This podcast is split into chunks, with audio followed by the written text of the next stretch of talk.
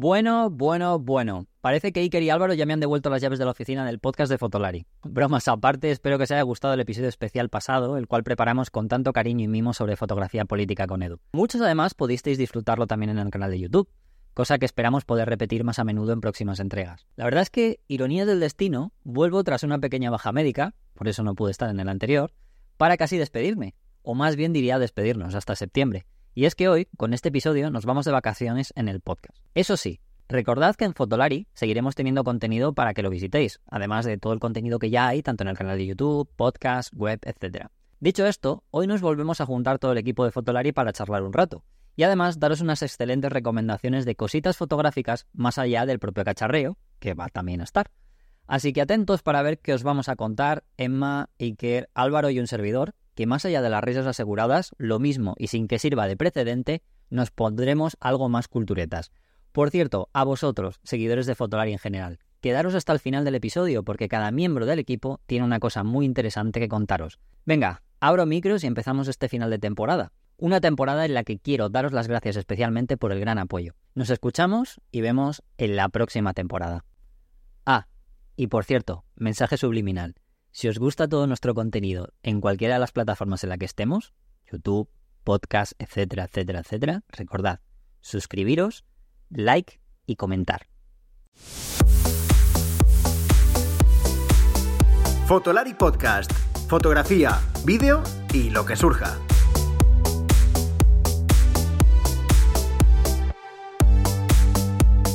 Con Rodrigo, Iker y Álvaro.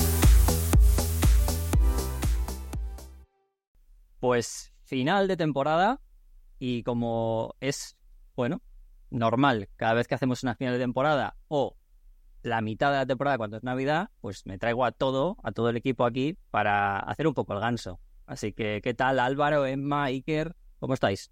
Hello. Muy bien. Hola, ¿qué tal? Ve- veo que has conseguido desocupar, ¿no? El, el podcast, que, que era el último capítulo de los...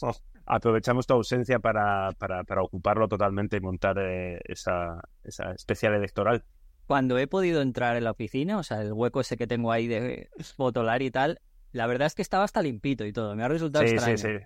He dicho, anda, So- somos gente limpia y, or- gente limpia y ordenada. Ocupas limpios y ordenados. Somos. no huele a rancio, fíjate lo que te he dicho. O sea, no he tenido ni que abrir la ventana. Estoy un poco decepcionado de la poca polémica que ha causado, ¿eh? Ya, ya. O sea, El- yo ya porque- no, sé- no sé qué más hacer, joder. Hablamos, o sea, hablamos de elecciones, hablamos de Vox, estaba Edu, había armas de fondos. Aquí es lo siguiente que tenemos que hacer para, para liarla. Ya, ¿eh? Están acostumbrados ya.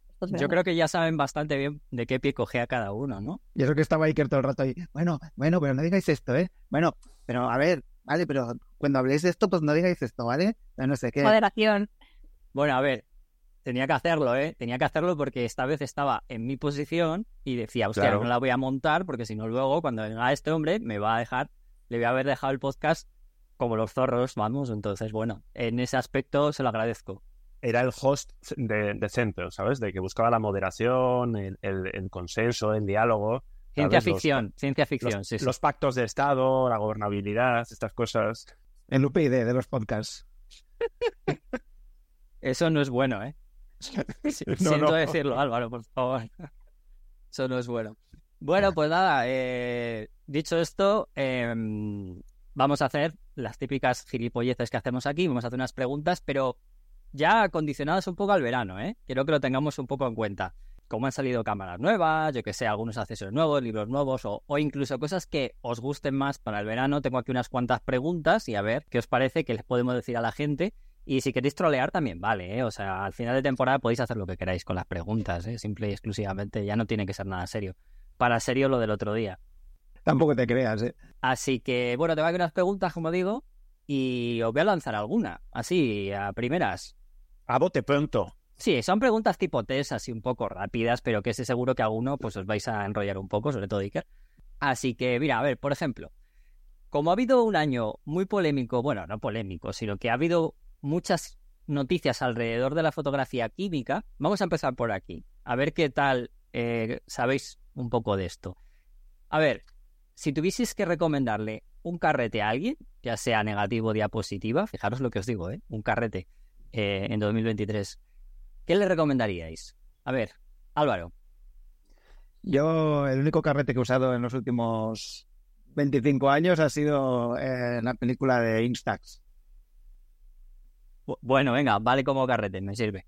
Álvaro, me has, de- me has decepcionado profundamente porque esperaba, el único carrete que he usado es el carrete filipino, que no sé exactamente qué es, pero me has decepcionado mucho. Lo- o sea, estaba la pelota botando y yo, yo pensaba que ibas a rematar. No, y, y, a- o sea, aparte de, de la Instax, lo más parecido que he usado a un carrito ha sido las, las simulaciones de película de Fujifilm, ¿sabes? Vale. Bueno, dejémoslo ahí, venga. Genial. Eh, Emma, Bueno, yo igual, yo tampoco utilizo fotografía química, no, no he vuelto a usar desde que se usaba. Entonces, eh, no sé, un nombre, es, creo que tiraría por blanco y negro, que, que siempre hay más, más mágico. Pero bueno, es negro, blanco y negro así con mucho grano y, y ya. Un tri X, ¿no? un De Tri esos. X400, de esos, ¿no? Sí. Ah, hombre, que se, que se demuestre que Fotolari te ha llevado al Revélate, por favor. sí, pero Eh, Que, que- que por- ¿cuántos que? Álvaro ha estado y no tiene ni puta idea. O sea, que por lo menos que alguien de los dos que ha estado... Para ser exactos, me llevó ella a mí, ¿eh? Más bien. Sí, bueno, pero pero ya está, tú estuviste ahí, algo te tendría que sonar, digo yo. me arrastré allí. Bueno. ¿y tú, Iker? A ver, sube, sube un poco el nivel, venga, sube un poco el nivel. Y, y mira que esto es raro, ¿eh? Que tengas que subir todo el nivel, pero sube el Yo nivel. siempre, yo nunca salgo de casa sin eh, diapositiva, blanco y negro de formato medio. Ese es un poco el, el- mi estándar, el que uso yo. Eh, no, yo, yo realmente, eh, iba a decir, mira, hace mucho que no uso película, pero, pero no es verdad, porque eh, estos días eh, lo contamos en, el, en un especial que hemos dejado grabado, que sale estos días también de nuestro La que hace veraniego. Eh, el año pasado me llevé de vacaciones una, una película de una, una cámara de usar y tirar y quedaron fotos sin hacer y me, se me, me había olvidado totalmente de ella, porque eso es parte de, parte de la esencia del carrete, es disparar y luego olvidarte que tienes ahí un carrete. Entonces, eh, eh, justo estos días que, que ando fuera, he acabado las 6, 7 fotos que quedaban, con lo cual mm, supongo que ahora dejaré la cámara en algún sitio y se me olvidará hasta dentro de unos años que la encontraré y digo, hostia, ¿qué, había aquí? Y la revelaré. Eh, esa ha sido mi, mi experiencia con la fotoquímica, aparte de las Instax y tal.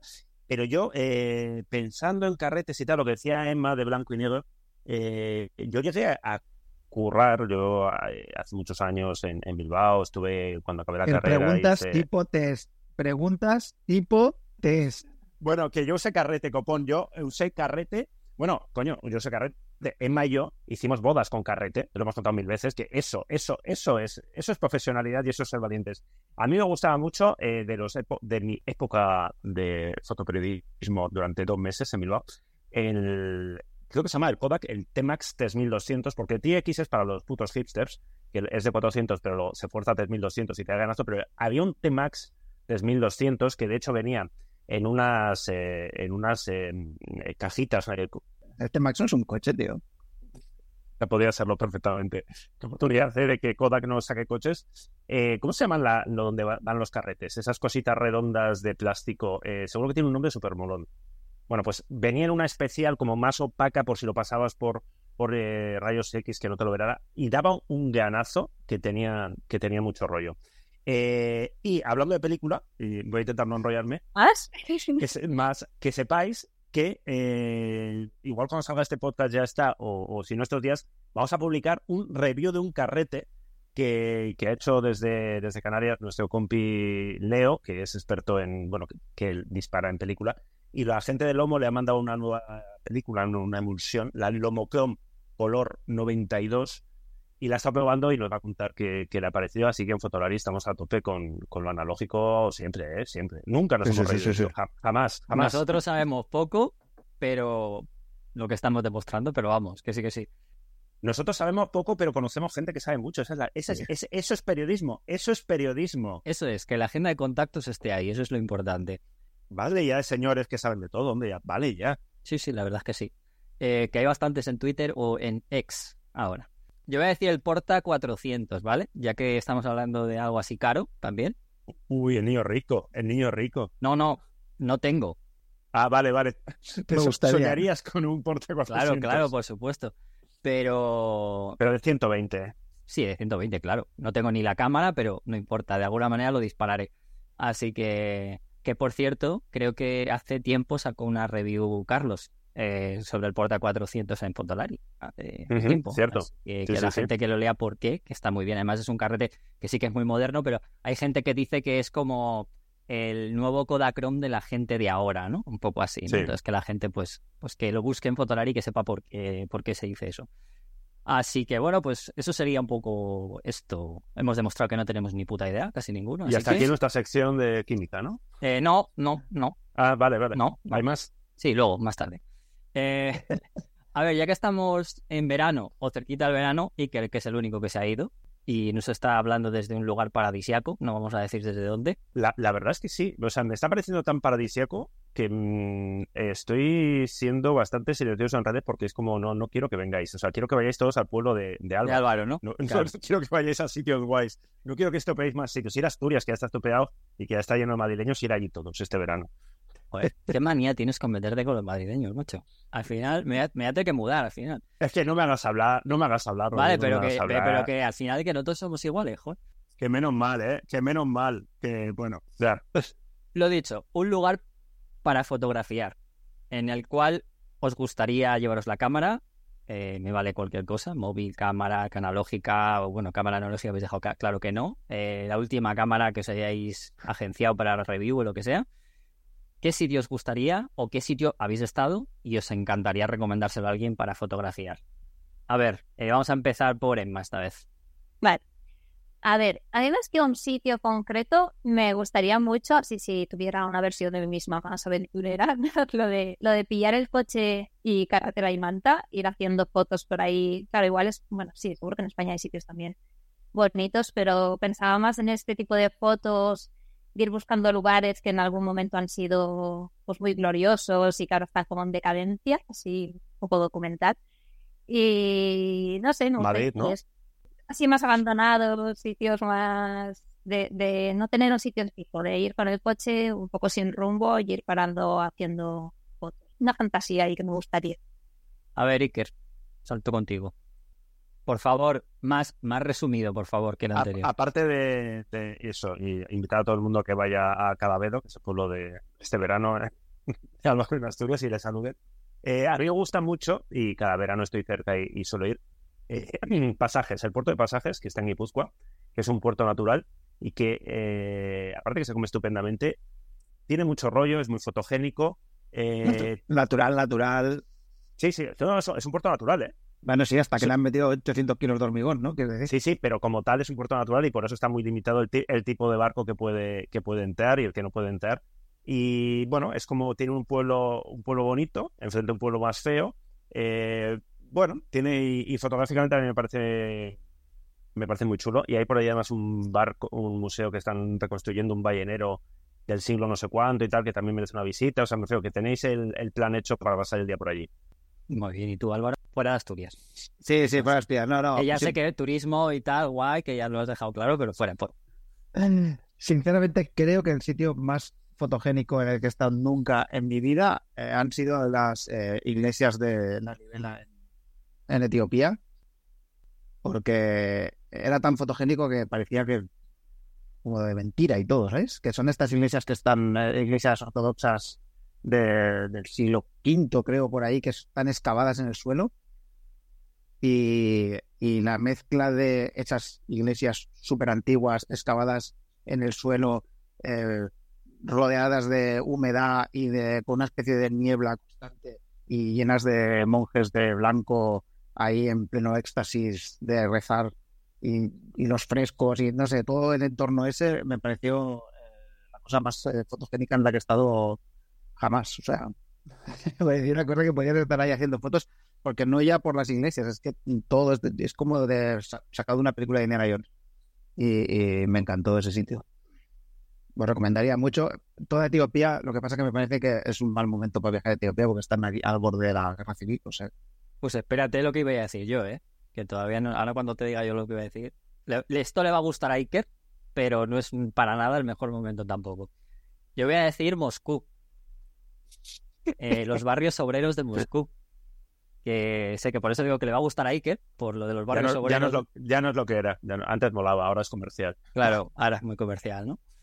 Eh, los barrios obreros no tanto, ¿eh? Yo la verdad es que la vez que estuve, que estuve justo el año antes de, del COVID, eh, me sorprendió muchísimo la gran diferencia que hay entre las zonas más turísticas y esas zonas que realmente demuestran lo que, bueno, desgraciadamente lo que es Rusia, ¿no? Actualmente con respecto a, a esa diferencia de, de, esas moles soviéticas que hay y la gente que hay, que no es para nada lo, que es la gente que está en Moscú, pues sabrá lo que digo, pero que parece pues una ciudad bastante cosmopolita y demás, pero inmediatamente sales bastante más fuera de esta radio, empiezas a notar ese aire que, que has podido ver en muchos documentales de, pues como digo, moles, de edificios, la gente, eh, muy diferente, es muy diferente. Y la verdad que me sorprendió, estuve poquito tiempo y para la gente que le gusta a lo mejor ese punto de no haber conocido esa zona o no conocerla un poco más turística.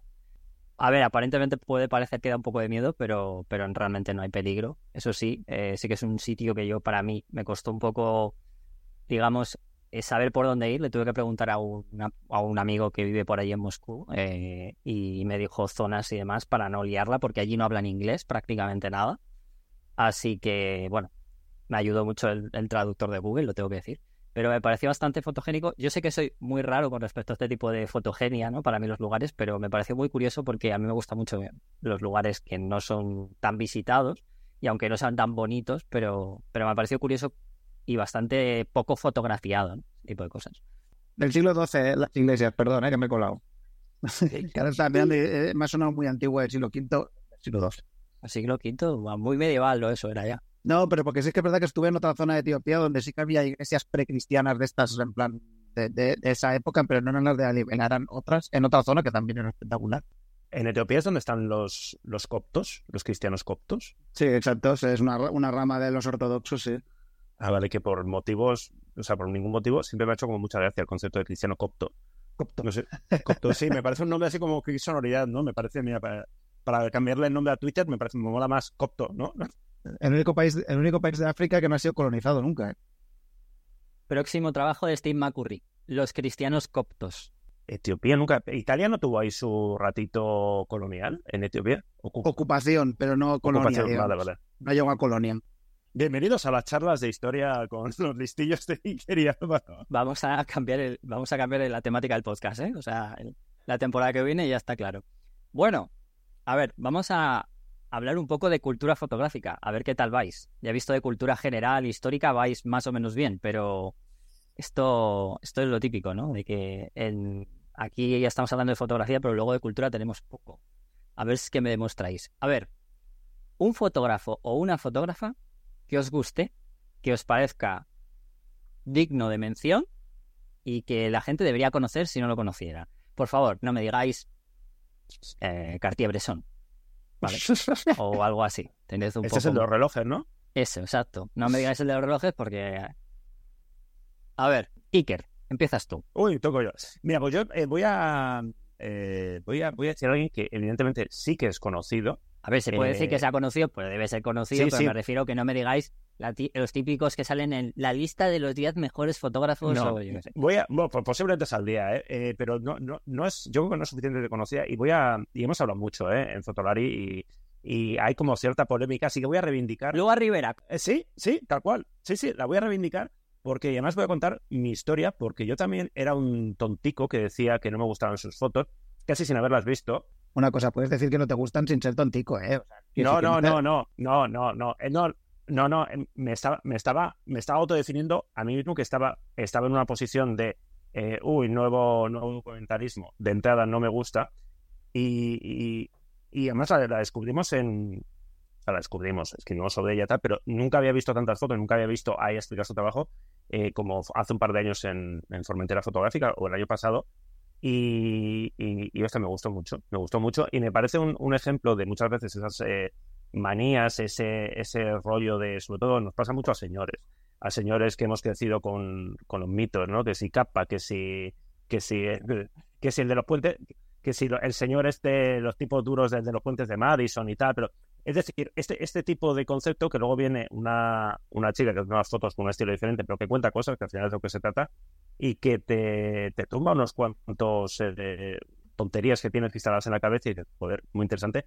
Y aparte, que es una es una chica, es una chica, una fotógrafa muy joven, que está en Magnum y que eh, yo cuando eh, hicimos un entrada en Magnum, que ahora la acaban de, digamos, de entrar como asociada de pleno derecho, la entrada en Magnum lleva muchos años y es un proceso, si a muchos fotógrafos del mundo no ya entraran en Magnum, si Magnum les mandara un mail pidiéndoles algo, pidiéndoles dar una charla o, o sea, estarían dando un coñazo, estarían haciendo cursos, estarían durante años, yo el primero, yo el primero, presumiendo de ellos, diciendo en todas partes, y resulta que ahora tenemos tres fotógrafas de diferentes generaciones, las tres son mujeres, las tres están en Magnum, y curiosamente las tres, en cierto modo, tienen un perfil bastante bajo y no las ves ahí dando la lata, eh, presumiendo de los y tal, Así que cuando estaba pensando en una fotógrafa, digo, mira, voy a hablar de, Lua, que evidentemente es conocida, que no necesita que en fotografía hablemos de ella porque,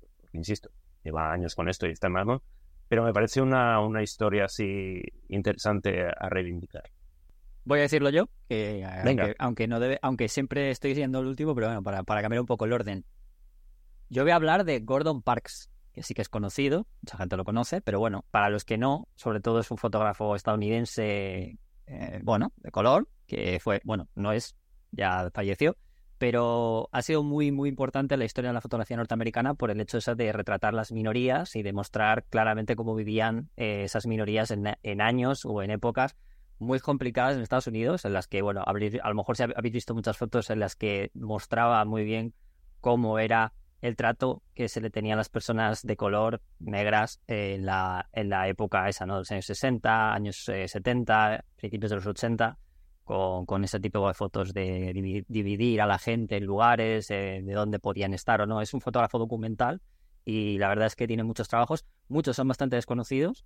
Eh, se conocen algunas fotos sobre todo este tipo, pero creo que es uno de los grandes fotógrafos norteamericanos de, raza negra y que creo que, bueno, lo reivindico a pesar de que sé que es uno de los importantes, pero creo que, bueno, mucha gente no lo, seguro que no lo conoce tanto y por eso lo quería decir, por ejemplo, que, se den un vistazo por la galería. Eh, a ver, vamos a ir con Álvaro, te dejo para el final, Emma, esta vez. Pues mira, yo como soy más eh, antes cinéfilo que otra cosa, y yo en realidad he llegado a la fotografía por la parte de, la imagen en movimiento y, en general me gustan los fotógrafos que de alguna manera me parecen cinematográficos o, me recuerdan, o sé, que han influido o, he visto su influencia en películas que me gustan o tal.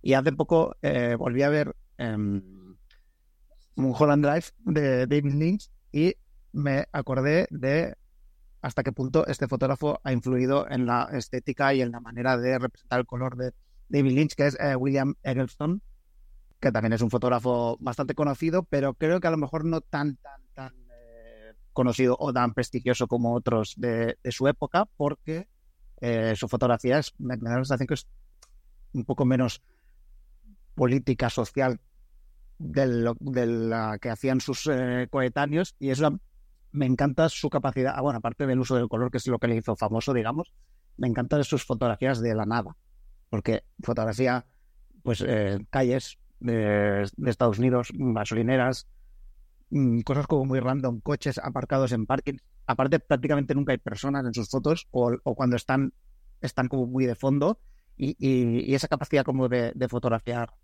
eh, la nada. ¿Sabes? Yo qué sé, pues un diner ahí medio abandonado con dos basuras a los lados, no sé. Me encanta ese rollo y me encanta el color de, las fotografías y, me encantaría, yo querría vivir en ese Estados en ese Estados Unidos decadente de los 60 de Stone, donde todo tiene colores y los cielos son infinitos. Me gusta mucho. ¿Y tú, Emma? Pues yo hablaría de Tina Modotti, que, que, sí que la conocemos, eh, al menos en el mundillo, y porque últimamente se está hablando más de ella, pero creo que sí que se considera una de las fotógrafas más importantes del siglo XX y que no, y que no está en esas listas de las que tú hablabas de fotógrafos y fotógrafos que querías conocer. Creo que, quedó en el olvido durante mucho tiempo y que realmente fue muy importante tanto a nivel artístico que retrató el, el contexto sociopolítico de, especialmente de México, pero también en Italia, estuvo con el comité antifascista de allí, en España también, estuvo, está muy, muy involucrada en lo que fue justicia social y, y fue una figura muy importante que prácticamente se borró de la historia. Pues ahora parece que sí que se está recuperando su, tanto su obra, que además ahora en la, en la Fundación MAPRE de Barcelona, en la KBR, hay una exposición de ella que estará hasta el 3 de septiembre, que dicen que es como la más importante que se ha hecho hasta ahora, porque como ella fue una mujer migrante, ha sido muy difícil eh, como encontrar todas sus obras y ir haciendo ahí una colección. Y bueno, es, muy interesante. a mí me gustan mucho tanto, tanto las fotografías que hacía, que, que bueno, te mostraban mucho lo que se estaba viviendo en esos momentos, ¿no? Que a veces es como necesario reflejarlo. No sé qué político dijo que, que no, que no había pobres, ¿no? En Madrid, creo que era, Yo me voy de aquí, ¿eh? que no había pobres en la calle, pues esto era un poco que... Ese pues que vengan a mi casa, por favor. Exacto. Ese tipo de fotografías que, que te ayudan, te ayudan a, a reforzarle en libros de historia o donde sea lo, lo que pasó, lo que se vivió y, y todas esas injusticias. Creo que, que sí, que tiene algo y hay que reivindicarla y, y hablar más de ella. Hay un cómic muy bueno sobre su vida, por cierto, de Steve Tenemos que decir que la pregunta que voy a soltar ahora tiene que ver con una cosa, o sea, un artículo que vamos a sacar o hemos sacado en Fotolari sobre libros, ¿vale? Para este verano, en lo cual, eh, bueno, eh, Emma ha hablado, habla de un libro de Tina Modotti, así que, oye, pues que... Fotografía revolucionaria. Exacto. Eh, bueno, pues la pregunta es obvia, justo lo acabo de decir. un libro de fotografía que os gustaría recomendarle a alguien. venga, empiezo por ti, Emma. Hasta que he terminado, pero empiezo por ti. No, no, vale repetir los que hemos puesto en el artículo, que de hecho habrá salido, pues sí, esto, este podcast, sí, yo creo que más o menos casi en la, eh, habrá salido ya cuando se habrá publicado este podcast, o, casi a la vez, o sea que no, no vale repetirse. Sí, no, decir eso con respecto al artículo, perdona que te interrumpa, eh, solo decir a la gente que, que si no, no vamos a repetir para que veáis los libros, es un artículo de recomendación que hemos hecho de todo el equipo, incluido Edu, eh, a pesar de que no tiene ni idea, pero, pero le dije que dijera lo que quisiera, a ver qué ponía ahí. Así que para que veáis que no es una recomendación solo mía, en este caso, que suelo hacer los artículos de libros, eh, es de todos. O sea que tenemos dos libros, ah, incluido Leire, que también ha estado. Y... Para, dar, para un poquito de nivel. Exacto, exacto. O sea que, perdona Emma, era solo para dejar un poco claro el tipo de artículo. Vale, pues no, hablo de, ella también en, en esta lista, pero el, que quería recomendar era precisamente el cómic que, del que hablaba Álvaro, que es Tina Modotti, eh, creo que se llamaba Una mujer del siglo XX, una fotografía del siglo XX, una mujer del siglo XX. Y, bueno, es así ligerito para el verano y es interesante y cuenta poquito ahí su, su historia. Álvaro. Pues mira, yo voy a recomendar un fotolibro de de un amigo mío que se llama Jordi Barreras y el fotolibro se llama Already But Not Yet y um, es un libro, es un fotolibro muy interesante, es una colección de fotografías captadas en, en, la, en la City de Londres, en el centro financiero de Londres y las fotografías básicamente muestran eh, la soledad de los trabajadores de las grandes corporaciones que están ahí alojadas en, en, la City y son fotografías donde se ve pues gente en descansos de, de sus trabajos solitarios y en serio es, muy interesante, las fotos son muy chulas y todo el discurso que hay detrás de, de, explorar las nuevas eh, relaciones laborales y, cómo funciona el mundo de, esta sociedad neoliberal ¿no? en la que un montón de tiempo al trabajo y nos tenemos que desplazar un montón de kilómetros para trabajar y trabajamos en cosas increíbles y, súper importantes, pero luego estamos tremendamente solos y aislados, pues es un libro que explora todas esas cosas y está muy bien. Os lo recomiendo a todos. Ala Iker, deleítanos con tu sabiduría. Eh, mi recomendación es que os dejéis de libros de fotografía en verano, de descansar un poquito. O sea, leer novelas, ensayos, cosas de la vida, de, lugares a los que ir, ¿vale? Vale, ya, de, libros de... No, es, em, yo, este, mira... Eh, iba a pensar, iba a decir, no tiene ni puta idea qué decir. claro. Dedicaos a leer el Twitter como yo y ya está, Exactamente, y a opinar de todo y a, leer la, la prensa, a compraros, a compraros los periódicos el domingo en el kiosco y los semanales y, y ver esto. No, yo, eh, yo verano solo puedo echar para leer así libros eh, ligeros y tal. Y mira, eh, eh, no como el resto del año, ¿no? no como el resto del año, que es que leo, releo el Capital en ruso y en alemán. Eh, estoy, bueno, me, estoy- me, me he acabado ya, que este no es ligero, mm, tiene que ver con la foto de forma muy colateral, me ha gustado mucho. Es, eh, tenía un tiempo, es un cómic también, eh, se llama Black is Belcha, que es de. El guion es de Fermín Buruza, eh, Negurría, Cortato y tal, que ahora hace, bueno, es un auténtico hombre del Renacimiento que hace todo. Y está muy bien porque cuenta una historia en formato cómic de basada en un hecho real que me dejó muy loco, que es en los años 60, eh, unos em, gigantes, eh, gente cabezudos de, de Navarra, fueron a desfilar a Nueva York y uno de los gigantes era negro y no le dejaron desfilar porque era negro. Eran, pues lo que has contado tú antes, ¿no? De Gordon Parks, de los años del apartheid y demás. Y a partir de ahí, una de las personas que viaja con eso, pues es que es periodista, que es fotógrafo, que va, va con su Leica, pues empieza un viaje, una aventura así con mucho espionaje, la Guerra Fría, eh, todas estas cosas de movidas de Muguruza, pues acaba que sí en, en Argelia, en el Sáhara, en La Habana, en, en, bueno, en todas partes, y todo, eh, bueno, todo el rato va haciendo fotos y lleva colgada una, una Leica. Y ya os digo, colateralmente tiene muy poquito que ver con la fotografía, pero me parece una historia entretenida y una historia así, de estas que, pues eso, de aventuras, de viajes y tal, no de, no de, de, de del triángulo de la exposición y estos rollos, hombre, ya basta ya, descansar un poco, copón. Bueno, pues yo voy a recomendar, un- bueno, son dos, en realidad son dos libros y creo que está haciendo el tercero.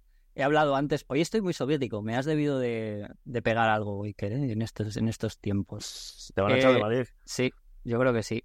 Eh, voy a recomendar una, una serie de, de dos fotolibros de momento, de, que creo que está con el tercero, de Christopher Herwig, que es un fotógrafo canadiense, que seguro que el nombre no suena, pero cuando diga el libro de las paradas de autobús y de Oh. metro de eh, Rusia, ¿vale? Seguro que os suena esas paradas eh, tan solitarias, ese tipo de fotos que comentaba Álvaro, pero de otro punto totalmente distinto, en el que este fotógrafo canadiense viajó eh, tanto en autobús, en bicicleta y en coche eh, por gran parte de la Unión Soviética, bueno, eh, Rusia, pero todos los países de, de la extinta Unión Soviética, y, y molan un montón. La verdad es que llevan, o sea, a ver, los libros, el primero sale en el año 2015-2016, eh, luego después creo que fue dos años después o tres, pero la verdad es que mola muchísimo ver lo que ha lo que ha construido esa megalomanía que tenían algunos amigos de Iker en algunas situaciones para construir cosas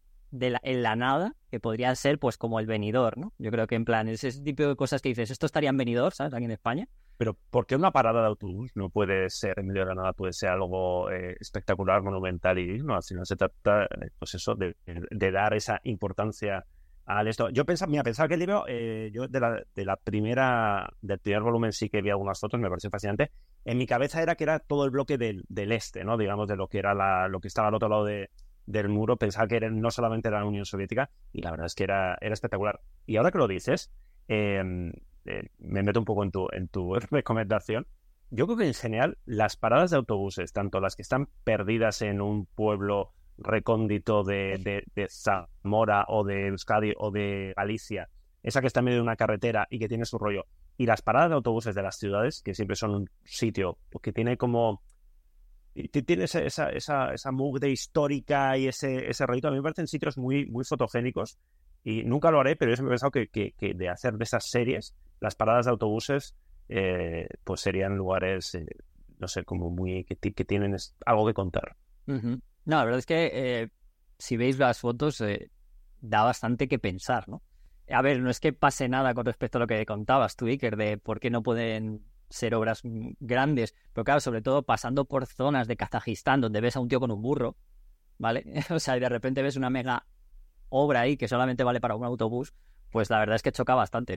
Yo al final, pues oye, pero que yo a tope, ¿eh? con las paradas de autobús mega grandes y, y rollo en plan obras increíbles, ¿eh? Así, Lo que pasa es que como, como en Madrid el transporte público va a regular, estás en eso ahora. Sí, la verdad es que sí. Me- por, por eso me tuve que comprar un coche. O sea, porque si no. Ahora mismo no sé, ahora, ahora, ahora mismo no sé si habrá nada más parecido a Moscú que, que en Madrid en algunas cosas. Ya te- Joder, que vaya, vaya seis, ¿no? Que le estamos metiendo a Madrid. Un abrazo a, a, a, la, a las buenas gentes de Madrid. ¿eh? Yo, yo, Álvaro. Hay gente que estará pensando que no defiendo a mi ciudad, pero bueno, yo es que como intento sentirme distante con respecto a esto, pero la verdad es que. Álvaro no, Álvaro, Álvaro tiene mucha manía en Madrid, pero yo soy muy fan de Madrid. ¿eh? A, mí, yo, yo, a, mí, a, a, mí, no me gusta para tus verdes, ¿eh?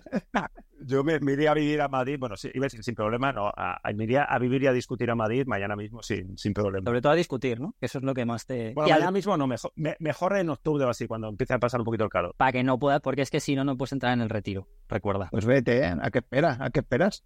Fíjate. Bueno, a ver, chicos, volvemos a la fotografía química analógica. Venga. Una cámara que os gustaría tener si disparaseis en analógico, ya que me habéis dicho, yeah. por favor, la Instax, no, Álvaro, que esa foto, esa cámara ya eh, cualquiera, no sé, decidme algo que os guste, aunque solo sea por, por el, el, gustillo de que suene ese obturador ahí y podáis arrastrar ahí la película. A ver, Emma. Algo así como muy bonito, ¿no? Una Roley, la Roley Flex, la clásica. Y me imagino ahí con un sombrero, una tarde de verano, onda el sol y haciendo fotos ahí con el visor. Uy, Emma, muy... que moderna se nos está volviendo. No, no, más, más bien, en plan, ahí como muy romántico, ¿no? Muy bonito. no sé, me gustaría mucho sin tener una, una Roley así. Para fotografiar, ¿con qué carreta habías dicho? Con el con un blanco y negro, un, un tri X, ¿no? Creo que le habías dicho algo así. Muy bien. Álvaro. Eh, a mí, la verdad es que no. Un Cinexil, un Cinexil. De María especial, claro, yo de, de, de, de, gracia de por tener para decorar, pues una, una de 16 milímetros, una Bolex. Yo, yo, no he dicho para decorar, ¿eh? No, claro, por eso te digo, que para usarla, no, ya te digo yo que no. Eh, no, Memo, que es que no, no. Luego escaneas no, el negativo. Oye, ¿por qué no probáis a hacer? Oye, pues estaría bien una review en.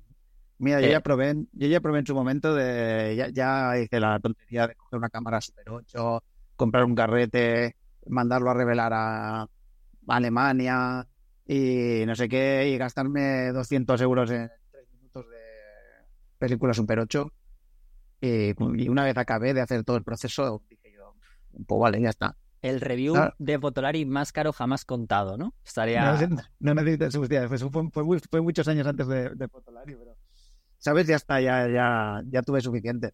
Sí. Sí, me, sí me hace gracia como objeto, pues, eh, pues esto, una, una bolet de 16 milímetros que se usaba ahí en el documentalismo y en el primer cine así alternativo indie mm. de los 60. Se usaba mucho el 16 milímetros para rodar el Casablanca y toda esta gente. Pero ya te digo, la sería para ponerla en una estantería y mirarla de vez en cuando. ¿En qué momento ha pasado este podcast que sea como que necesitemos el Google al lado? O sea, fijaros lo que, lo que ha pasado este podcast de ser una, una jarta de tonterías a necesitar el Google al lado mientras la gente lo está escuchando, ¿eh? Hombre, para, sí, la, la Bolex de esta 16 milímetros es la típica cámara de, de, de pistola que se llama, o sea, con que se sujeta así por un ladico y, y lo, lo, que vendría siendo una Sony Handicap de esas, de las videocámaras que teníamos antes, pero en versión película.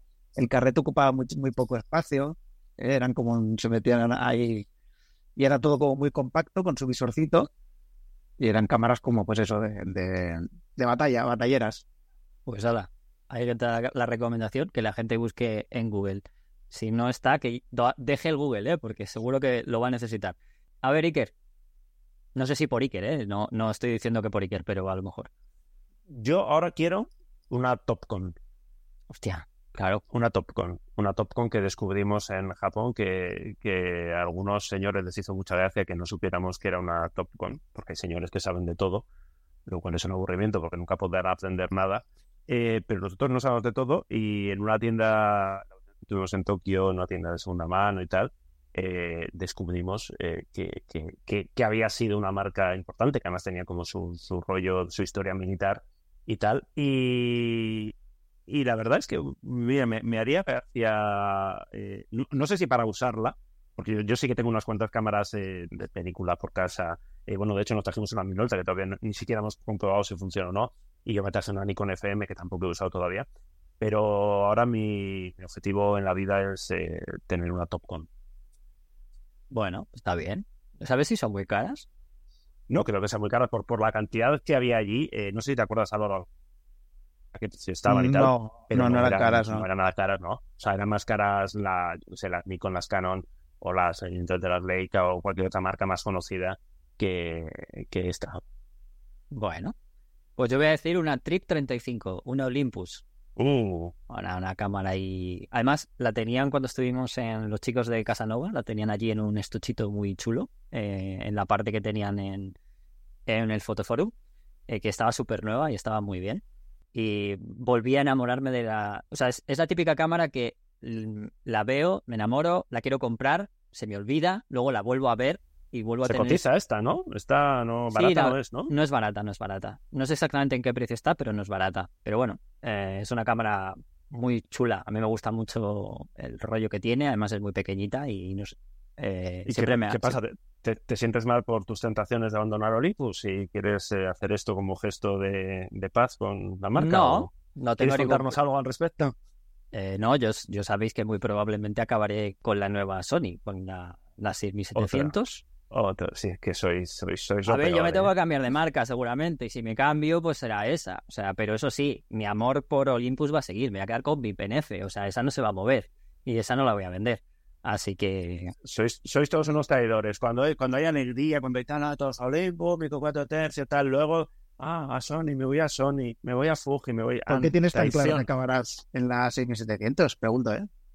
pues, a ver, la verdad es que es una cámara que para lo que yo suelo hacer, la mayoría del trabajo que suelo hacer, eh, está bastante bien porque es bastante compacto y el poder tener también los objetivos de full frame, tener bastante abanico, eh, no sé, está muy bien el enfoque, que era lo que yo quizás echaba más en falta, un poquito ese enfoque al ojo, que me gustaba mucho en la serie, la A7. Y entonces creo que seguramente acabaré entrando por ahí. Primero O por sea, la la quieres, la, quieres de cámara de, de día a día, digamos, de batalla. Seguramente sí. Lo que pasa que eh, es muy probable que sea la primera que me compre de, de Sony, pero eh, seguramente acabará siendo la segundo, el segundo cuerpo porque acabaré con una 7. Pero voy a entrar seguramente con la 6700. Sí, vamos. De momento, ¿eh? Esto tampoco... ¿Te, te has fijado, Iker? Ya está hablando el de... Está hablando el de Sony Lari, ¿eh? ¿Cómo me está No, sí. Era, era curiosidad, como, como no lo habíamos Va- comentado. No, no, no lo habíamos comentado porque como eh, ha, ha dado la casualidad que ha sido verano y no hemos hablado casi, pues por eso, pero sí, es muy probable que como probé la 6700 eh, y la probé bastante, pues me gustó bastante. Es verdad que tiene sus cosillas, obviamente, pero tampoco es que sea no, mejor. está muy bien la cámara, la ¿verdad? Tiene poco, poco que discutir por el precio que tiene. Otra cosa es que te molen las cámaras tan con ese form factor tan concreto, ¿sabes? Sí, bueno, pero como digo, es ma- mi intención, vamos, es entrar, ¿sabes? O sea, la entrada un poco en Sony, pero vamos. Otra cosa es que te Eh, gusten esas cámaras así como para niñatos, ¿sabes? En plan... No, pectoral. perdona, o gracias. No, o sea, por un lado, por un lado me puedo sentir hasta bien que me diga eso, ¿eh? O sea, fíjate, empiezo, llega Eh, un sí, momento porque- que empiezo a sentirme hasta bien. Mucho, mucho, mucho rollo, no, yo la Tip 35, no, yo no sé qué, pero una, una 6700 como, como todos los Twitchers. Pues me tengo que sentir bien dentro de las que, dentro de los que sois youtubers mode- modernos. Bueno, a ver, eh, Usad cámaras con personalidad, copón, hombre, ya que todos hacemos malas fotos, al menos que la gente mire la cámara que no sea. "Ah, mira, lleva una Sony como todo el resto del mundo. habla el que No ha hecho una review de una R100. ¿Vale? Hombre, pues ahora, ahora mismo una R100 tiene más personalidad que una A7 o que una 6700. Bueno, personalidad. adiós No- el- no Álvaro, ¿sabes que este mes no hay, no hay, eh? o sea, ya si era complicado por ser verano, ya este mes no cobra, no No, se yo cobra estoy, de estoy confiando que nadie de Sony está escuchando esto ya a finales de julio, o sea que... Eh, Bueno, eso puede ser, por las fechas. Eh, bueno, bromas aparte. Seguimos un poco con la cultura, para rematar. ¿Una peli o un documental muy fotográfico? Venga, me vale una fotográficamente por dirección de fotografía, Álvaro, te lo digo así, ¿vale? Por si quieres ponerme a Wes Anderson, si te gusta. Oppenheimer, Oppenheimer. No lo he visto, no lo he visto todavía, la verdad. Yo sí, bueno. Eh, eh, yo no, es que yo no puedo ir a ver películas de estreno. Porque. Ah, pensaba que ibas a decir películas de Nolan. eh, No, sí, hombre, películas de Nolan más, más o menos me las voy tragando. a- Unas cuantas me he arrepentido de haberlas tragado, pero más o menos me las voy tragando. Lo que pasa es que no puede haber pelis de estreno porque es cuando el cine está lleno y cuanto más lleno está el cine, más posibilidades hay de que me moleste absolutamente todo el mundo que hay ahí. Entonces, como me he vuelto una especie de señor mayor que no puedo soportar Ojo, ojo al bollero. la la, la gente está viendo, lo está viendo porque no está grabado el vídeo, pero estamos, estamos riéndonos todos. Eh, No, no, en serio te lo digo, no puedo soportarlo. O sea, es, es que es superior a mí. O sea, Palomitas es, es que yo me, me siento ahí, ¿sabes? Diez minutos antes de que empiece la película siempre. Y, o sea, el típico que entra cuando la película ha, ya ha empezado, o sea, lo odio. Quiero que muera, fulminado, tal como entra. El, el que va a haber conciertos al Primavera Sound, ¿sabes? El es como el eh, palau de la música, la tranquilidad y la... hostia, el, ya, ya.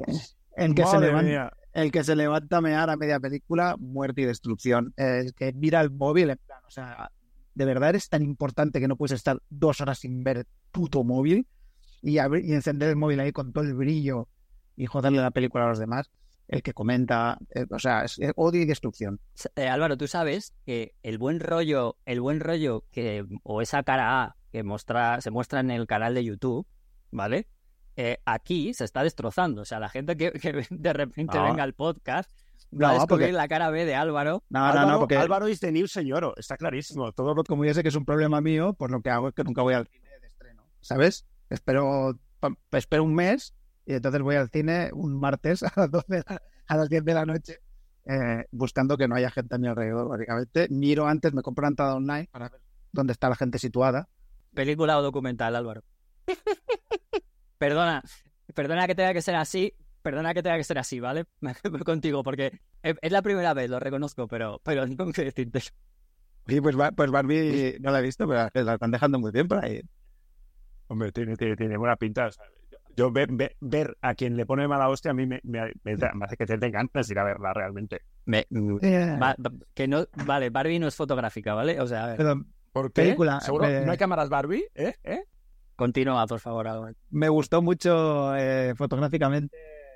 eh, o sea, película documental sobre fotografía, no, porque es que es, es todo lo mismo. O sea, hay 10 películas muy fotográficas, que no sé qué, y todo el mundo las mismas 10 películas, porque es que solo hay 10 películas. O sea, porque sí, ya está, no es un tema de fotografía. Eh, vi, por cierto, la de, la de Johnny Depp haciendo de Eugene Smith y me pareció un mierdolo increíble.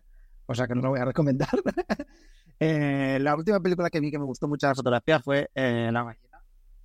Esta de, de Brendan Fraser, eh, haciendo de, de un escritor con obesidad mórbida que eh, eh, toda la película entera pasa dentro de, una habitación.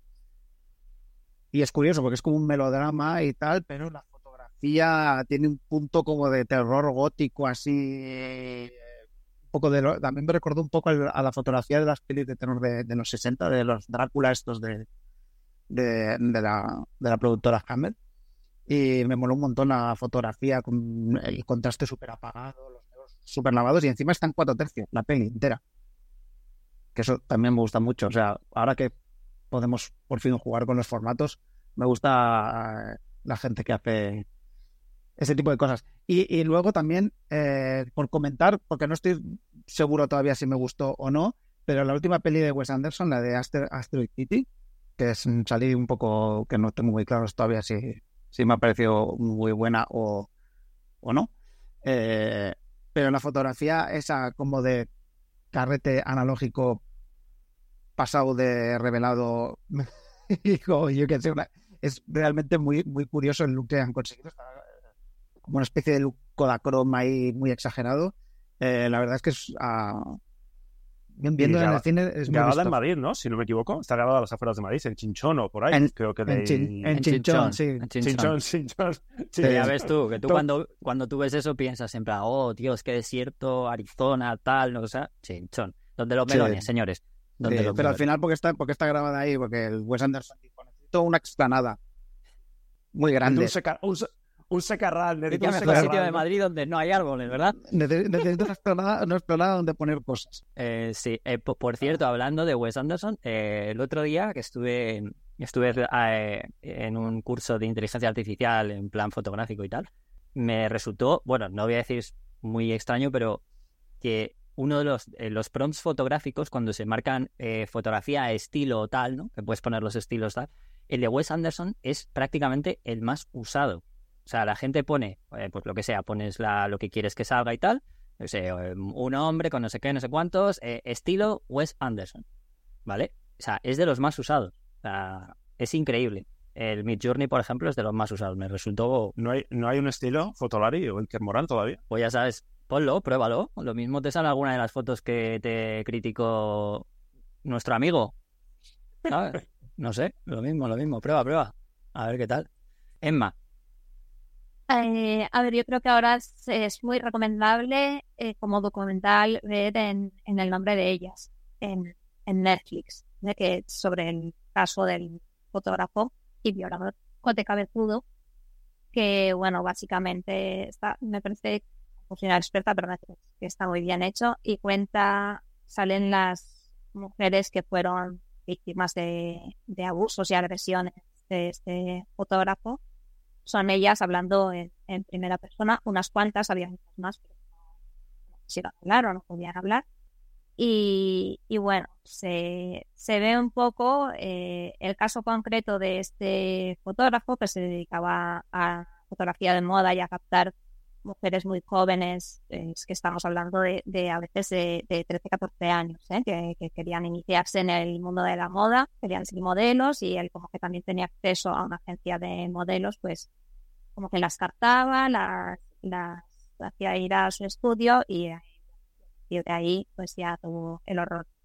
Y creo que refleja muy bien esa época que, que no digo que pasaran mucho estos casos, pero creo que sí que era bastante generalizado esta figura de fotógrafo de moda eh, pasándose un poco de la raya con, modelos o, con chicas así jóvenes. ¿no? Creo que, que es algo que, que, se comentaba mucho, que, que se, no se decía abiertamente, pero que se hacían incluso bromas al respecto y que, que realmente pasaba. Estoy segura de que no fue, eh, no fue el único caso que, que existió y bueno, afortunadamente eso parece que está, cambiando o que es como entonces. Seguro que aún quedan casos. Pero me parece un documental muy, muy interesante de, para, para entender un poco cómo funcionaban las cosas y todo el abuso de poder que, que tuvo este fotógrafo que estaba ahí como endiosado y era intocable. Incluso la justicia de su parte. O sea que la historia en sí es interesante. Y además eh, es una época, lo que dices tú, que, que, sí que es verdad, que había muchísima gente. De hecho, la gente que estaba metido en este tipo de eh, lugares de intercambio como Fotoplatino, o que a día de hoy a lo mejor la gente le suena como Leadmine y todo este tipo de cosas, eh, hay mucha gente de esa época que te puedo contar muchas cosas y, y ya digo, este es un caso muy sonado, pero ha habido muchos. No, se, se, se, sí, se hacían bromas, comentaba, era no se daban nombres concretos, y, pero bueno, era como sabido un poco. Yo creo que todos, todos hemos escuchado alguna vez el, el concepto este de follógrafo.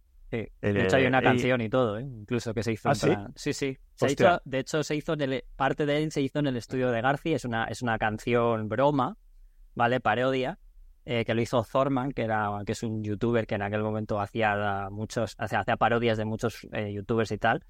Eh, y se hizo una se hizo una hizo una parodia de esto y, y, es bastante fiel por suerte por suerte yo creo que estamos pasando de la parte en la que incluso seguro que había cierta admiración se pasó a, a, a ser un poco crítica y yo creo que estamos entrando ahora en, en lo que decía Emma, ¿no? que este es el primer caso que tiene esta repercusión pero que seguramente eh, no, no, no, es lo, no es el único que ha ocurrido y con un poco de suerte irán saliendo a la luz, irán denunciando y, irán apareciendo casos de esto, de, de, algo que estaba muy, muy normalizado y que, bueno, pues de estas cosas de, oh, no sé, se da por hecho, ¿no? De, bueno, claro, si es un modelo, tal, no sé qué. Este tipo de, de, de burradas, de animaladas que ocurrían hace, hace no mucho.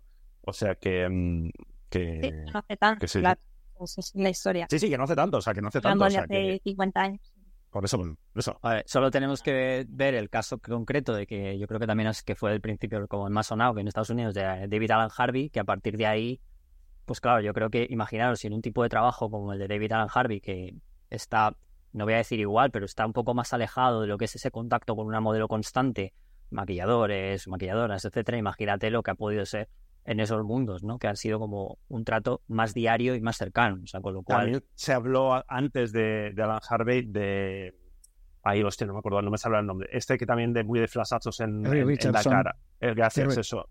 Richardson también, o sea, también hace, hace no mucho, hace igual 10 años o menos, se empezó a, a, decir, bueno, se empezó a hablar de lo que todo el mundo, pues eso, daba, daba por hecho, o sea, era como una cosa conocida, una cosa dentro de la normalidad, ¿no? De, ah, no, claro, si vas al estudio de este tío, pues ya sabes lo que hay. Oiga, por favor, O sea que bueno, seguro que, que van saliendo van saliendo más cosas. ¿Y me, tocaba mi peli o haces tú? No, tú, tú, eh, venga. Yo voy el último, venga. Eh, joder, claro, además ha puesto tan seria. Yo, yo iba, yo iba a, a, no sé, a recomendar, a decir a la gente que si no lo ha visto, que porque me, siento muy solo cuando rajo de la, del documental de Steve McCurry que hace un año, y me, da la sensación de que la, gente no lo ha visto y que estoy yo aquí como un viejo loco hablando solo de ¿habéis visto esta mierda? Pero nadie más lo ha visto, joder, que alguien lo vea, que necesito gente con la que poder hablar de, de, la mierda que es. Eh, así que por favor, aprovechar el verano para verlo. Y otra, otro que no es nuevo, pero que creo que se puede ver de forma gratuita en, en, esto de Radio Televisión Española, eh, que no sé cómo se llamará ahora la, la, aplicación, que hay contenidos muy buenos y que yo creo que ya he hablado alguna vez. De nuevo, es bueno, no, en este caso tiene más que ver con la fotografía. Es una peli documental eh, animada eh, sobre Kapuscinski, eh, Un día más con vida, que a mí me gustó mucho cuando lo, cuando, cuando la vi, me parece... Como, como película y como adaptación del libro es bastante floja. Sí, a mí me gustó mucho, la verdad. O sea, me pareció muy... de esta hora y media, animación, muy... cuenta la historia de una forma muy asequible y, bien cuidada y tal. O sea, yo no, no si los dibujos son buenos, son malos. No, no, no los dibujos, pero yo, yo creo que Kapuczynski no hubiera para nada validado esa, estamos en directo con, con Álvaro eh, esa, esa romantización que hace de, de, de la, de la. Bueno, no, no hace una. O sea, crea, crea un icono eh, porque si, si verla para sabréis quién es esa guerrillera, porque de hecho esa foto es bastante, es bastante conocida, es de Angola, de la guerra de Angola, de, bueno, pues, en plena Guerra Fría, eh, ahí está metido Portugal, está metido Estados Unidos, está metido Cuba, está metido... Eh, no hace una romantización, pero sí que le da, bueno, pues ese, ese contexto de, la Guerra Fría, de unos buenos, de unos malos, de él contando esta situación. A mí me gustado mucho verla y me parece que tiene, que la fotografía tiene que ver, que esa fotografía de, de, esa, de esa guerrillera, pues es una fotografía bastante icónica y que está como bien contada, aunque con ese punto de romantización, pues que muchas veces tienen, tienen la historia o las guerras vistas desde, desde la literatura o desde el cine. Bueno, pues yo voy a acabar con un documental que es de hace unos años, justo antes de la pandemia, que es de, de la fotógrafa de la mafia, de Leticia Bataria, que luego después acabó, acabó falleciendo. Con lo cual me alegro mucho porque le hicieron dos documentales justo además eh, dos años antes. Una fotógrafa que, bueno, la verdad es que ya no solo por el hecho de, hacer grandes fotos eh, fotoperiodísticas y por la temática que fue, que fue la persona, la fotógrafa que retrató muchísimo la mafia en la zona de Palermo, la, la cosa nostra mítica, o sea, lo que llamamos así la mafia que conocemos un poco rollo así más, más mafia, no por decirlo. Y mm, porque se habla muy bien de ese, de ese perfil de fotógrafa, fotoperiodista, que no le hacían mucho caso, que tuvo que luchar bastante, que incluso los de la mafia se la tomaban a, guasa, en algunos momentos hacían juegos con ella y otras veces pues al revés, o sea, era como, mientras que otros compañeros pues eh, los tomaban más en serio. Em, creo que es un gran documental, eh, habla ella, ella además siempre ha sido como, no sé, como una persona que por su forma de ser fue muy, fue muy progresista, eh, pero además no solo por eso, sino porque creo que muestra muy bien eh, lo que puede haber sido cómo se trataba a, a, una fotógrafa que se dedicaba a este tipo de fotografía, más siempre más unida al aspecto masculino, y que creo que, bueno, sus fotografías están ahí y ha sido, bueno, es un referente eh, para, el, para el fotoperiodismo italiano, creo que para todo el fotoperiodismo en realidad, pero para, para sobre todo para el fotoperiodismo italiano, porque retrató uno de los temas históricos más importantes del país italiano. Entonces, ese documental está muy bien y creo que seguro que os va a gustar los que no lo hayáis visto. Tiene otro, ¿eh? pero, pero ya no es solo de ella, que creo que se llama La mafia ya no es lo que era, que habla un poco más de la mafia, no solamente de, pero bueno, toca un poco ya temas ya de la mafia unidos con, con testimonios en los que ella y algunos otros periodistas pues ponen un poco eh, a la mafia un poco pues cómo fue poco a poco llegando a lo que a día de hoy ha sido, ¿no? En aquella época, con respecto a aquella época. ¿Qué recomendaciones más buenas estamos haciendo? Ahora mismo estoy pensando, ¿por qué no hemos hecho un artículo de esto, hombre, para, para dar más clics y tal? Porque un, un nivelazo de recomendaciones. Sí, lo que he dicho, ¿eh? Yo no me esperaba que la gente tuviera que estar ahí en, en Google, ¿eh? al final vamos a ser el podcast fotográfico más, más escuchado y más conocido del país por algo, ¿eh? Eh, aunque, aunque no conozcas las Topcom. Bueno, ah, pero ahora las van a conocer. Ahora van a, o sea, yo no, yo no, pero, pero no, nuestro trabajo es que lo que nosotros descubramos, que la gente que nos escucha, que nos ve, que nos, que nos lee, también lo pueda descubrir. Pues es, es divulgación, periodismo. Vamos a acabar con lo que os gusta. ¿Vale? Comer. O por, o por lo Bueno, aparte. Bueno, tú no, Ah. coño. Bueno, digo lo que os gusta por un poco por lo que también es Fotolari, ¿no? Cacharreo. Y ya con esta, una pregunta solo. Podríamos hacer algunas, pero fijaos lo que os digo. No voy a hablar de cámaras. No voy a hablar de accesorios. Un software de fotografía. Fíjate, esto no ha tocado nunca. Eh, por favor, no me digáis Luminar, que ya sé que paga, pero no me digáis Luminar. A ver, un software de fotografía. Me da exactamente igual, sea para retoque, sea para lo que os dé la gana. Yo voy a recomendar incluso. Bueno, venga, voy a empezar yo y voy a decir Mid Journey. Venga, con un par de narices, para que alguien me venga a decir que si eso es fotografía o no. Voy a decir Mid Journey, que es una de ¿Eso las es un software? ¿Eso es un software? Bueno, ¿Eso es podríamos decir que sí, podríamos decir que sí, ¿no? Es una plataforma de Eh. generación de inteligencia artificial. Justico, justico. ¿Cómo que justo digo? Es para clics, ¿no? Yo, una pregunta. eh, ¿Aplicaciones de móvil se puede? También, claro que sí. Ah, vale, uff, me ha salvado porque vamos, yo hace que no es un software de fotografía más allá del Lightroom. O sea, ni. O ni sea, me estás diciendo que has, que has recomendado Luminar ejem, y no has usado Luminar, lo ha usado Alba. Bueno, sí, no, pero no, no, no lo uso en mi ¿O día. Emma? No lo uso, o Emma, sí, pero no, lo- no lo uso en mi día a día. Eh, mira, empiezo yo, porque eh, estoy usando estos días eh, bastante una aplicación que creo que es como un... el- es parte del universo Halide, no sé cómo se pronuncia, que es una aplicación de foto muy conocida. Alight, sí. Y has... Halide, gracias. Eh, ¿Cómo se nota, eh? Que está en Nueva York, que en Nueva York. Eh, Que, mm, Es lo que tiene vivir en grandes urbes. Son una mierda, no son como Barcelona, Bilbao y eso, pero por lo menos algo se pega. Aunque ¿Sabéis? sean cosas, son muchas cosas malas las que se pegan, pero algo bueno. Pues Halide eh, han sacado una aplicación gratuita que se llama Spectre, como los malos de James Bond, y que, y que pone las aguas suaves a, a disposición de cualquiera para que podamos competir por fin con Álvaro, aunque está, desde que no usa Android está un poco jodido en este aspecto. Y la estoy usando y realmente funciona, es gratuita. Tiene, o sea, la, la versión de pago te permite hacer exposiciones largas de 30 segundos, pero funciona muy bien. Y, y bueno, ya está, es la típica, yo confieso que es la típica aplicación que llevo dos, tres días usando y que la estoy usando bastante y que dentro de nada se me olvidará. Pero si queréis echarle un vistazo, supongo que está disponible, yo la tengo en, en iOS, pero supongo que está disponible para Android también. Y tiene su gracia, pues la típica foto del mar y tal con tal, pues eh, lo puedes hacer, lo hace, lo hace mejor que, que la aplicación directa del iPhone, ya sabéis, lo del Live y luego hacer tal, que luego se te quedan las cosas movidas o pierde tal, pues esto lo, lo hace mejor. Vale, debo decir que no está en Android porque Halite solo está para. Solo Ah, la ¿sí? empresa de Halite solo eh, trabaja en iOS, pero bueno, no pasa nada. Ahí está. Tu intención es lo que cuenta, Iker, no te preocupes. sí. Tu intención. Oye, ahora os acordáis la polémica que hubo en su momento cuando Instagram salió para Android. Que era en plan, no se lo merecen, es- esta gente pobre no merece. Hubo polémica, ¿eh? O sea, yo creo que estamos en ¿Qué sabes de todavía? Y si es- escribíamos sobre esto. Yo creo que fue era- una, de esas, fue una de, esas, de esas polémicas seguramente de un nivel eh, bajísimo que todos nos encargamos, que nos encargamos de que apareciera más. Las élites fotográficas que hablaban, ¿sabes? En aquel momento, ¿sabes? Ya Sí, ves sí, tú, de- madre de- mía. de- pero, pero ¿cómo estos muertos de hambre van a poder acceder a nuestro club privado, por favor? Ja- James, tráeme otro whisky enciende la chimenea.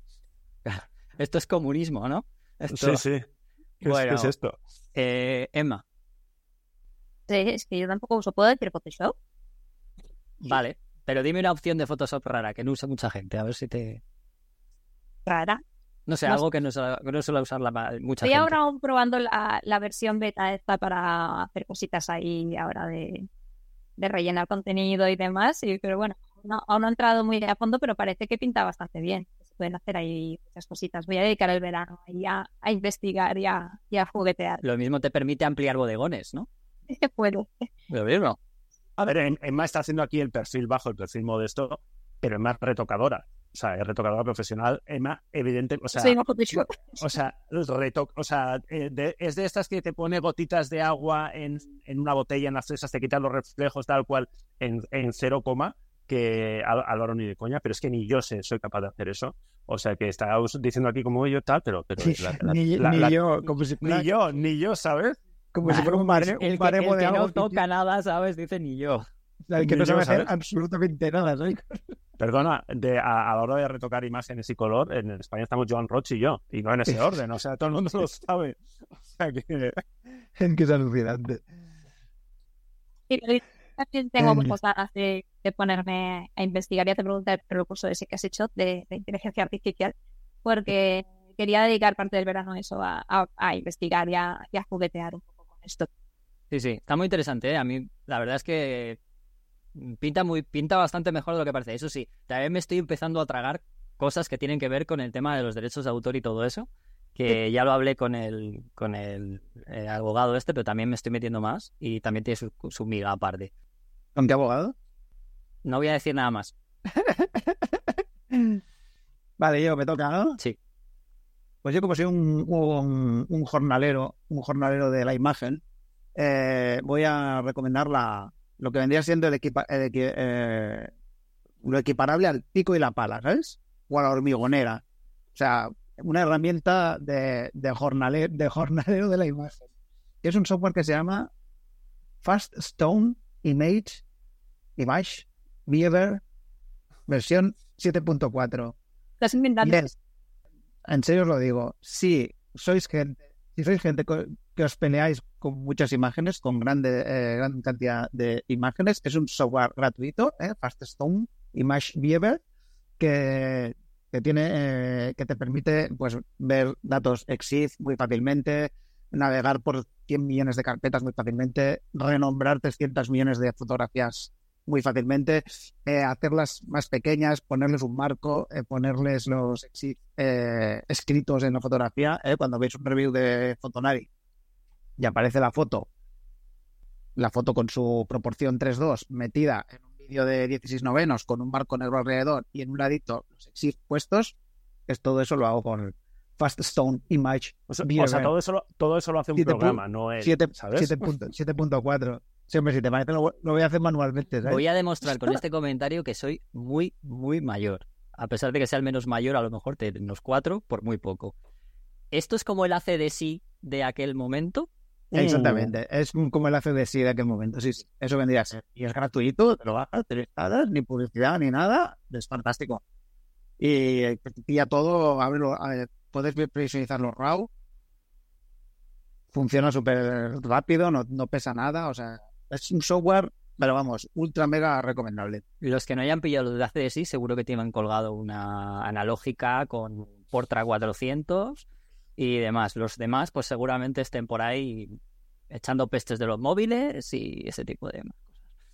Bueno, pues eh, el test ha acabado, pero una última cosa antes de comentarlo del final de temporada y es siempre, siempre me gusta preguntaros qué le pediríais a un seguidor de foto, al seguidor o a un seguidor de Fotolari, qué le gustaría que, qué os gustaría pedirle. Si le tenéis que pedir algo, obviamente no dinero, por favor, de una manera muy gore, en plan dame 50 Ah, euros. vale. ento- Digo de manera muy directa, Iker, ya sé, yo sé que le vas a pedir dinero, pero por favor, de manera no muy directa, es lo que estaba intentando decir, ¿vale? Pues eh, eh, eh, empiezo yo eh, muy fácil, que sean, que, se- que sean felices y que se apunten a Patreon.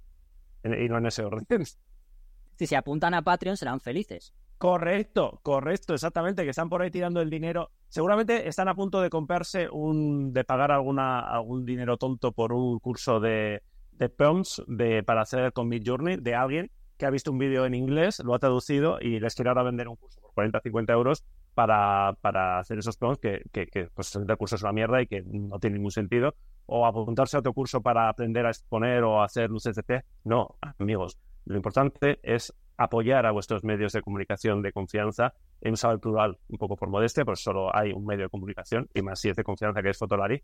Y, y seguimos necesitando, seguimos necesitando vuestro apoyo, vuestro cariño. Vuestro cariño lo tenemos y nos encanta, pero si os animáis a, oye, pues echar ahí una monedita de vez en cuando y apoyar y permitir que esto siga siendo, siga creciendo, sigamos haciendo cosas guay, pues ya sabéis, eh, nos buscáis en Patreon y ponéis ahí vuestra aportación que será muy bien esto. Y aparte, os va a permitir tener línea directa con para resolver vuestras dudas fotográficas, que, bueno, pues ya sabéis últimamente el consultorio de Lola que hace, pues eh, como no podíamos eh, hacerlo en condiciones, pues hemos un poco dejado de hacerlo, pero a la gente que nos eh, que está en Patreon, que es suscriptora y demás, pues le, le contestamos al momento, tiene, tienen el móvil de Álvaro para que le puedan llamar a cualquier hora del día y de la noche para resolver sus dudas. O sea que yo solo por eso, yo creo que merece la pena pagar, pagar la Le encontraréis editando todo tipo de cosas solamente, pero hace, hace un parón en el camino para, para vosotros. O sea, fijaros lo que os digo. Bueno, voy yo y así, como luego tengo que rematar, no hablo todo luego seguido. Yo voy a pedir que se suscriban a todo. Ya que Iker ha dicho, ha pedido pasta, pues yo digo que se suscriban a todo. Todo, pero todo es todo. Es canal de YouTube, a la newsletter, al podcast, a los Instagram, al TikTok, a todo. Y, y, y- y los personales también. Hala. ¿Vale? Ahí os lo... A, tu- lo- a Twitch ya no, porque alguien se apunta, alguien, pero de vez en cuando no llegas. No sé quién se ha suscrito a Twitch, es como muchachos, llegas tarde, llegas tarde, que Twitch ya, que Twitch ya pasó, o sea que no, no queda nadie en Twitch. Yo digo a todo porque eh, como ya y ya no ya no se puede pedir dinero, pues ya lo ha hecho Iker, eh, pues que por, si- por lo menos que se suscriban para que así por lo menos las visualizaciones, eh, los comentarios, todo eso también ayudan. Más allá de, de lo que decíamos de Patreon, de, de, de suscribiros, de, de la aportación económica, que evidentemente siempre se agradece, la clave, o sea, lo, lo más importante es que la gente nos vea, que comparta los contenidos, que, que siga entrando, que, que se suscriba y demás. O sea, eso es lo que, lo que a nosotros no ya nos mantiene vivos, sino que hace que, que, bueno, pues lo que siempre decimos, que tenga, que tenga sentido seguir haciendo todo lo que hacemos. Eso es. Eh, a ver, Emma, Bueno, yo pediría pues, eso, cariño, cariño y, y apoyo. Que las críticas, si hay críticas malas, que sean constructivas, que no sean ahí solo mens- mensajes de, haters, que la verdad es que hay poquitos, que casi todos son buenos, pero que bueno, si hay algo que, que criticar, que sea en un tono lo más amable posible, que creo que eso nos lo deberíamos aplicar todos y todas. Y nada están viendo. Pediría un poquito de amor a, a los, para los contenidos que no son tanto de cacharreo, que ya sé que es lo que más gusta, pero a veces sacamos otros temas menos de cacharreo que son muy interesantes o entrevistas a fotógrafos, fotógrafas que también eh, están muy bien, se aprenden muchas cosas y, y nos gustan mucho, pero parece que siempre tienen menos visualizaciones o, o menos. Perdón que intervenga, ahí es donde hace falta la parte de, apoyo. Es decir, si. Y esto pasa siempre con todos los medios de comunicación. Eh, es decir, para no ser un, un Verne, un Magnet, un, un clickbait de la vida y acabar haciendo solamente cosas que sabemos que funcionan. Es decir, sabemos que si eh, hablamos de eh, tetas, inteligencia artificial y estas cosas, pues va a haber mucho clic. Es un clic, ya está, que dura lo que dura, pero que da audiencia. Pero queremos hacer otros contenidos, aparte de cacharreo, aparte de los reviews, que sabemos que es por, por lo que la gente nos conoce, ¿no? Ese contenido cultural, esas entrevistas, es- esas mochilas que gustan muchísimo, porque cada vez que lo hacemos, lo que dice Emma, ¿no? Eh, la gente dice que le gusta, pero es verdad que son contenidos, bueno, pues que, que se ven menos, que son menos rentables, porque además cuesta más hacerlos, evidentemente. Cuesta menos hacer una noticia de un rumor de Nikon que hacer una entrevista a una fotógrafa o un reportaje y tal y cual, pero queremos seguir haciendo y de hecho vamos a seguir haciéndolo y ahí es donde realmente necesitamos la, la- la ayuda de la gente que nos ve. Ahora, Yo que no soy muy de pedir cosas a, a la gente. bueno, pues pídeselo a Iker. Sí, o menos todavía. Eh, no, ahí la gente que haga lo que le parezca. Hombre, efectivamente, la, la mejor manera de ayudar, pues aparte de, de- del Patreon, pues es eso, compartir los contenidos y consumirlos y verlos. Hombre, yo sí que pediría que cuan- cua- cuando, cuando pasa eso de que en un vídeo, por lo que sea, se oye peor o, o se ve algo raro o tal, que no hace falta que nos lo recuerden, que normalmente ya nos hemos, nos hemos dado, nos, nos damos cuenta, ¿sabes? Quiero decir, no sé, estos, estos comentarios de ah, hay eco, hay eco. ¿Y qué tienes que decir? La respuesta a eso, ¿cuál es exactamente? Ah, ah, gracias, ¿eh? No, no me había dado cuenta. Hombre, por el amor de Dios. Uy, que Pirfina, Pirfina no, no acepta aquí comentarios a esa, a su perspectiva científica. Vaya, podría ser una petición general y universal que es Yo pido que- que sean amables, Álvaro, directamente que no me lo digan. Eh, Si no no, tienes- toquéis los huevos, ¿no? Más o menos. si no, tienes, si no tienes nada que decir, no lo digas. Eso que te digo. El otro día uno, uno me ponía que, que digo, eh, uno me ponía que no me comía las uñas, ¿sabes? O sea, que es como, Álvaro, es un bicho muy feo. Es un consejo de amigo, Álvaro. Hostia, eso es Pero- alguien, alguien que te quiere. de- Álvaro, pero que las no es, no es mi amigo, ¿sabes? Que decir, no Pero sé. quiere serlo. Bueno, pues, em- pues empieza mal, Iker, ¿eh? Yo creo que empieza un poco A ver, mal. o sea, yo. Esto es, esto es muy guay, como la terapia esta de estoy triste, no estés triste. Joder, ¿qué más queréis? ¿Qué más queréis? me muerdo las uñas. No te muerdas las uñas. Eres tú, ¿no? El del mindfulness y toda esa mierda, ¿no? Claro. Y tú, sin embargo, vale, vale. En fin, en fin. Bueno, chicos, eh, que ha sido, un, ha sido un placer, volvemos a tener juntos, como no. Y voy a comentar rápidamente, con esto acabamos, eh, para la gente que está escuchando esto, que sepa que sí que es verdad que no va a haber podcast hasta septiembre, seguramente mediados de septiembre, pero sí que voy a contar un poco algunas de las novedades, ya que eh, a partir de septiembre, la siguiente temporada, vamos a tener más podcasts, ¿vale? Va a haber el eh, uno quincenal, como es costumbre, con descubriendo eh, a gente nueva, como hemos estado descubriendo historias, etcétera.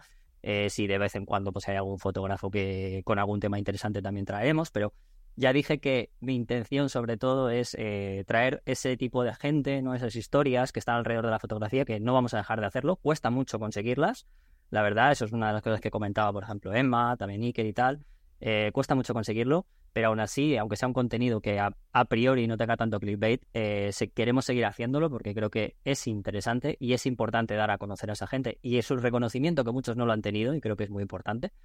Eh, pero además, luego, semanalmente, pues vamos a estar aquí también, eh, la gente del equipo.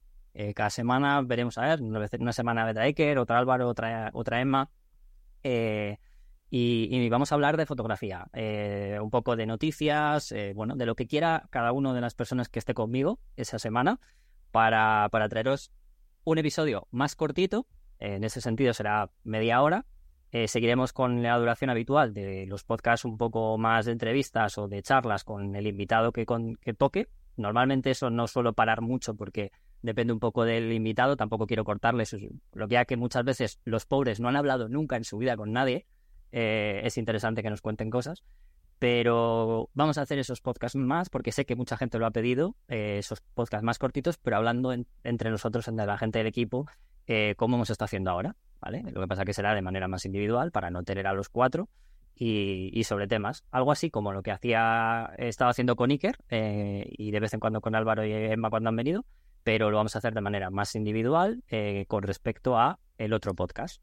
Y bueno, solo con esto os quiero pedir que os sigáis suscribiendo también al podcast, igual a todo lo que hemos dicho. Las suscripciones nos vienen muy bien. Debo decir que eso de que seamos el podcast más escuchado es verdad, pero todo gracias a vosotros. Pero creemos que podemos conseguir mejorar nosotros y también que mejoréis vosotros en ese aspecto, que todos podemos mejorar.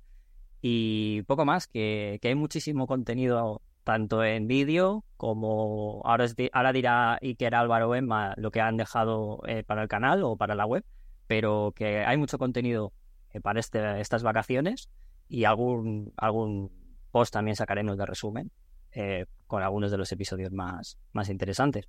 Así que poco más tengo que decir, daros las gracias y voy a dar las gracias a vosotros. ¿Tenéis algo que decir, chicos? Yo, yo voy a aprovechar para, para reconocer el, el currazo de Rodrigo en, en esta temporada, siempre, pero en esta temporada del podcast, con la gente tan interesante que ha traído.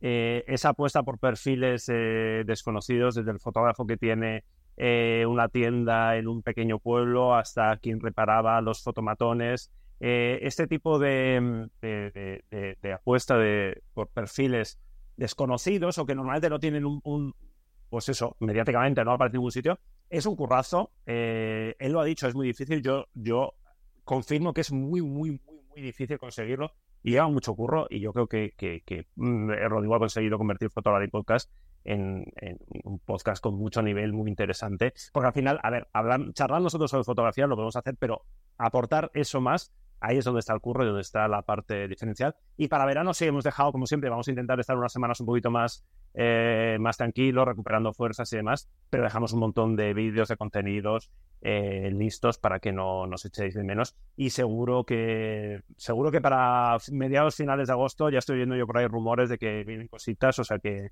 igual nos chafan la, las últimas semanas de, de verano. Igualmente. ¿Y vosotros dos? ¿Algo tenéis que decir?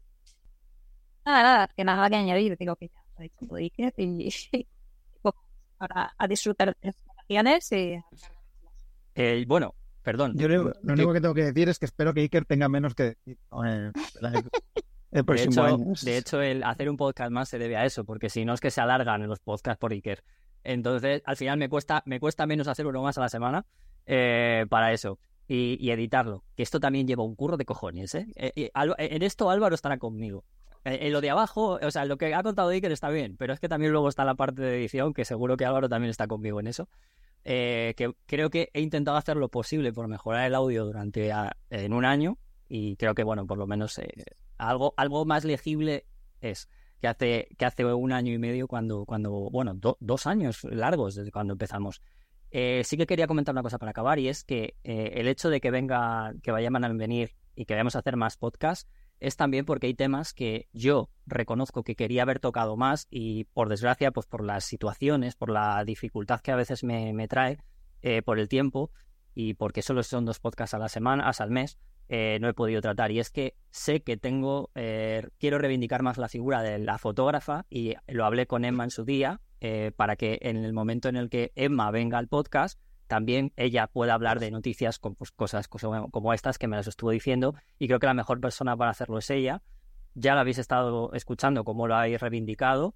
Eh, yo también he puesto un poco de mi parte, igual que Iker y Álvaro, pero eh, la persona del equipo que sé que más lo quiere hacer y que creo que además mejor lo va a hacer porque conoce más ese mundo por ser mujer, eh, es ella. Entonces, creo que no hay mejor persona para hacerlo. Entonces, quiero que vuelvo a, vuelvo a reivindicar y vuelvo a decir y a dar mis disculpas por ser que algo más debería haber metido eh, de mujeres o hablar un poquito más de ello, pero ya sí que me propongo en esta temporada eh, que esto sea así. Por eso eh, lo hablé con Emma en su día. Obviamente, tanto yo y Keri Álvaro también lo vamos a hacer cuando nos toque, pero como no quiero que se nos pase ni por asomo esta vez, ya Emma me lo recordó cuando le comenté esto de esta nueva temporada y va a tener vía libre de reivindicar lo que crea necesario y hablarlo si es que sea necesario.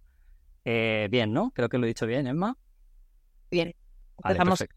perfecto. perfecto, Pues ya está. Eh, chicos, lo dicho, que nos escuchamos en septiembre. Espero que, paséis buenas vacaciones, aunque Iker ya está en su paraíso. Y, nada, que contenidos, sigue habiendo contenidos, como digo, y atrás hay mucho contenido, tanto en todas las partes de Fotolari, que alguna cosita saldrá nueva, pero que sigue habiendo un montón de contenido. Así que nada, felices vacaciones y nos vemos en la próxima temporada. Buen verano, un abrazo a todos. Buen verano, que vaya bien. Vamos a la playa, a mí me gusta bailar el ritmo de la noche, sounds of fiesta.